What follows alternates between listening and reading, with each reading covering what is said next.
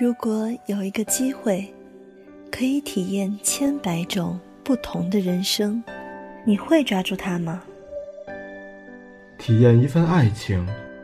当一个女孩说她再也不理你，不是真的讨厌你，而是她很在乎你，非常非常在乎。体验一种生活。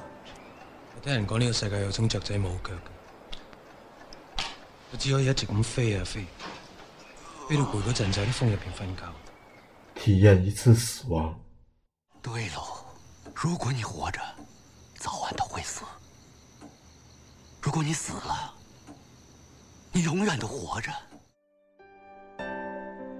来吧，让我们一起追着这每秒二十四帧的画格，去体验另一份人生。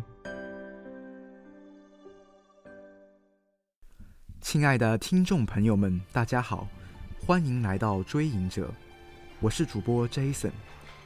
今天我来跟大家聊聊今年上映的颇有争议的电影《姜子牙》。动画电影《姜子牙》的故事发生于封神大战之后，昆仑弟子姜子牙率领众神战胜狐妖，推翻了残暴的商王朝，赢得了封神大战的胜利。即将受封为众神之长，在受命斩杀九尾狐妖的时候，他却因拯救狐妖体内的一个生命而私放狐妖，被贬下凡间，失去神力，被世人所唾弃。为了重回昆仑，姜子牙与一位神秘少女踏上旅途，在归墟之上，他发现了当年一切的真相。找到了自我成神的道路。大部分观众都认为，这部电影讲的是救一个人还是救苍生的故事。也有很多人将这部电影的利益与一条铁轨上有一个人，一条铁轨上有五十个人的著名火车问题相联系。但其实，电影中着重表现的是。到底拯救苍生是一个口号，还是切切实实的救助身边的一个弱小生命个体的问题？姜子牙在刚入师门的时候，给自己许下的承诺是拯救苍生，而当他被命令诛杀狐妖的时候，他看到了狐妖体内的那一个无辜的生命。姜子牙的理念是，既然立誓要拯救苍生，那么面对这一个充满谜团的个体。他没有办法说服自己无视他的生命。此时，姜子牙心中拯救苍生的概念与师傅天尊产生了强烈的分歧。天尊借助狐妖之手，伐纣灭商，从而成为救世主，统一三界。事成之后，他诛灭了整个狐族来封锁消息。经历了这一场大战之后，苍生看似被拯救。其实却是冤魂遍地，民不聊生。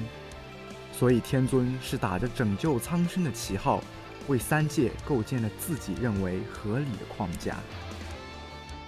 天尊需要培养接班人，所以才让能力最强的弟子姜子牙亲手诛杀九尾狐妖，试图矫正他的理想，使他接受自己的理念，从而成为自己一手扶植的接班人。但没想到。姜子牙却是跟天尊完全不同的人。天尊不在乎的三界苍生的实际结局，姜子牙在乎。他为了坚持自己当初许下的拯救苍生的理念，放弃了成为众神之长的高位，在流放地陷入了内心的挣扎。因为姜子牙不愿放弃这世间的任何一个生命。他的思想注定与原本主流的神界法则背道而驰，所以整部电影也聚焦于姜子牙的自我怀疑与真相探寻：救一人还是救苍生？一人不救，何以救苍生？这样的矛盾就引出了电影的内核：什么是理想？怎样坚持理想？理想来自于一个念头。最终形成一个观念，一种价值，一种笃定。拥有理想的人，为了贯彻和拥护这个观念和价值，宁愿舍弃其他重要的一切，甚至生命。拥有理想的人，也需要经历无数次的自我否定、自我怀疑，而只有经历过无数次的否定和怀疑，这个理想才会变得更加坚固，更加坚不可摧。这个理想常常是被外人所不理解的，常常会不为他人所认可。但是，对于有些人来说，理想却变成了一句空洞的口号。人们在默念这个口号的时候，却忘了口号背后包含的意义。更甚至，有人就像师尊一样，在这个理想背后隐藏了不可告人的阴谋。电影与现实生活中一样，真正的理想常常被世人群嘲，因为崇高的理想常常不是利己主义的，常常需要牺牲很多东西，付出很多价值才能守护这个理想。姜子牙正是想要守护自己拯救苍生的理想，才选择了叛出师门，陷入囹圄。观众为什么喜欢哪吒而不喜欢姜子牙？因为哪吒属于个人成功主义，一个怪胎如何突破世人偏见，收获友情、亲情，最终突破命运的枷锁，获得成功？这会与许多观众的期望产生共情，因为每个人都梦想着被人理解，获得世俗的成功。而姜子牙为了坚持自己的理想，为了拯救天下苍生，宁愿放弃名利，放弃世间的各种好处，被世人所误解。但这不能引起多数人的共情，反而会被很多人看作是傻瓜。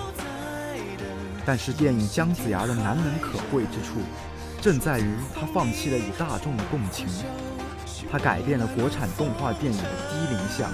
放弃了儿童这一观影的主流群体，也放弃了欢乐的剧情，讲述了一个压抑的、黑暗而又深度的故事。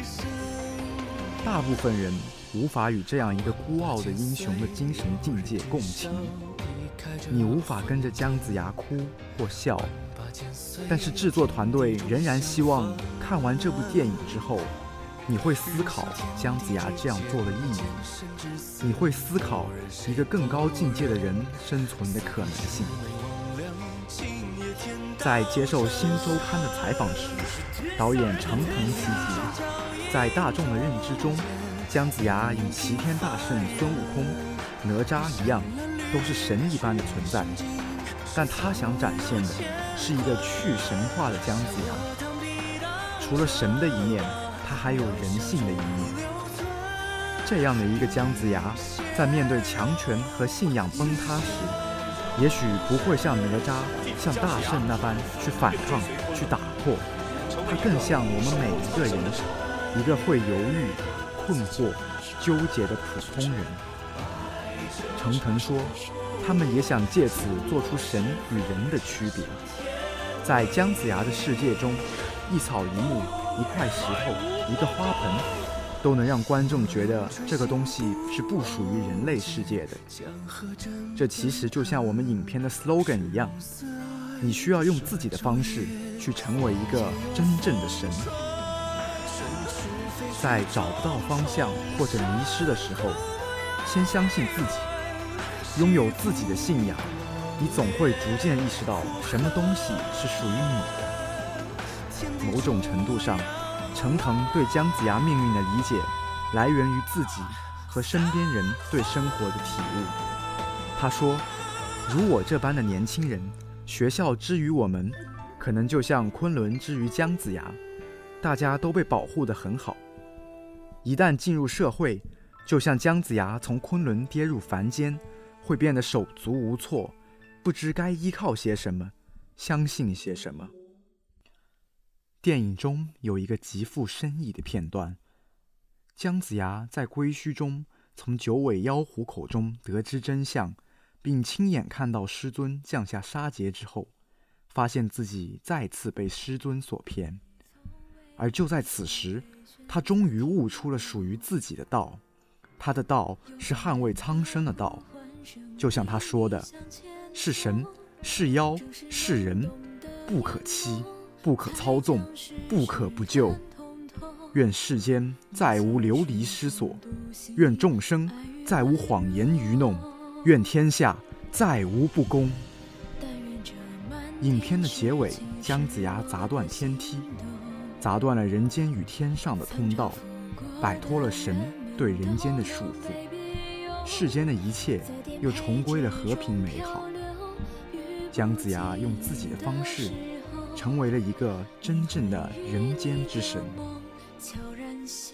尽管姜子牙的制作团队想要表达的内核具有很深的寓意。但是很大一部分观众并不买账。百度百科专业影评人梦里诗书评论姜子牙说道：“内核的悲壮，并不是姜子牙的问题。经典也从来不会苛求电影一定要插科打诨。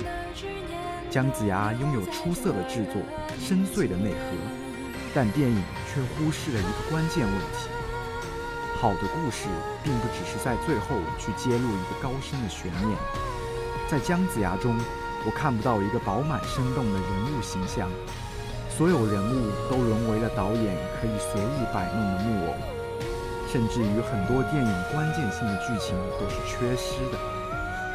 例如，天尊作为电影最大的反派人物，他的存在去留被语焉不详的一举带过。例如，师祖又是何许人也？玄鸟的寓意何在？等等。不胜枚举的逻辑诟病，是支撑电影深邃内核的，并不是夯实的剧情，而只是空洞的牺牲与阴谋。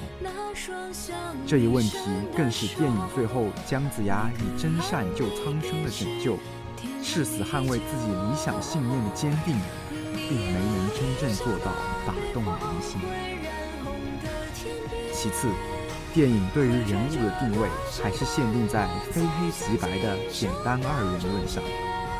其实无论是姜子牙、九尾妖狐还是天尊，他们都不是真正的恶的化身。影片中天尊说过，姜子牙亲斩狐妖，斩的不是恶，而是善。如果影片能把一众主要人物的灰色复杂性描述得更加详实。而不是做一个简单的是非判断，像《蝙蝠侠之黑暗骑士》塑造小丑和蝙蝠侠两个角色一样，影片会更加精彩。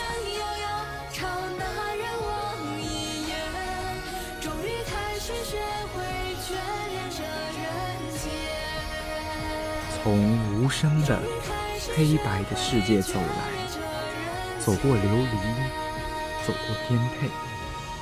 遇过欢欣，遇过希望，然后来到我们眼前。